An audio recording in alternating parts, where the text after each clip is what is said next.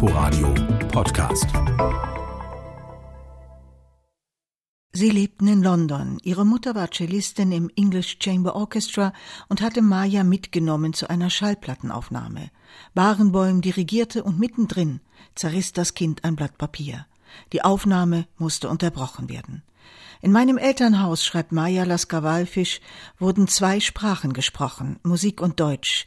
Ich beherrschte keine von beiden und damit fing das Problem an. 1958 bin ich geboren, nicht so lange nach dem Holocaust. Meine Eltern, deutsche Juden, hatten sehr seltsame Berufe. Musiker.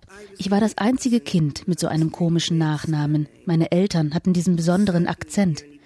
Ich hätte manchmal lieber erzählt, meine Eltern seien Fensterputzer, was Normales. Kinder wollen ja dazugehören. Ich hatte immer ein tiefes Gefühl, nirgendwo dazuzugehören. Das war eine unbewusste Internalisierung der Erfahrung meiner Eltern. Ich war ein Flüchtling. Ich wusste nicht, dass ich einer war. Ich wusste überhaupt nichts.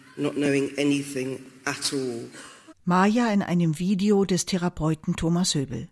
Im Mittelpunkt des Buches stehen ihre Briefe an die ermordeten Großeltern.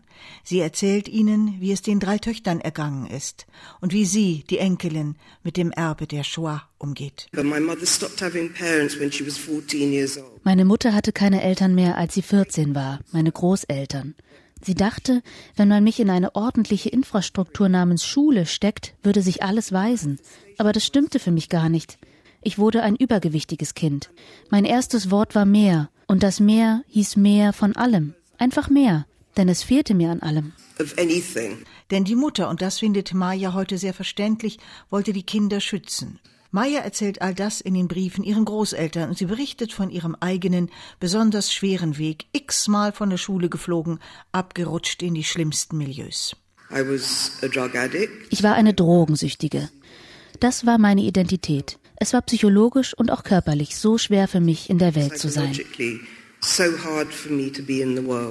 Als sie in großer Lebensgefahr ihre Mutter aus Jamaika um Hilfe bittet, organisiert Anita einen Entzug in England.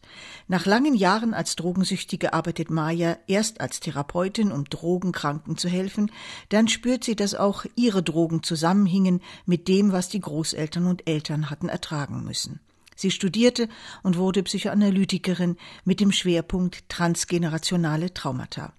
Ihr Buch ist ihren Großeltern, ihrer Mutter und ihren Tanten gewidmet. Den Laskers in Breslau. Viele alte Fotos zeigen eine vor dem Krieg glückliche Familie. Es ist eines der erschütterndsten, ehrlichsten und besten Bücher über die Schwierigkeiten der zweiten Generation nach dem Holocaust.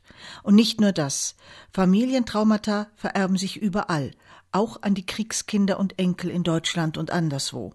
Daher ist es für jeden Menschen, den die Entwicklung der Seele interessiert, ein unbedingt empfehlenswertes Werk. Inforadio Podcast.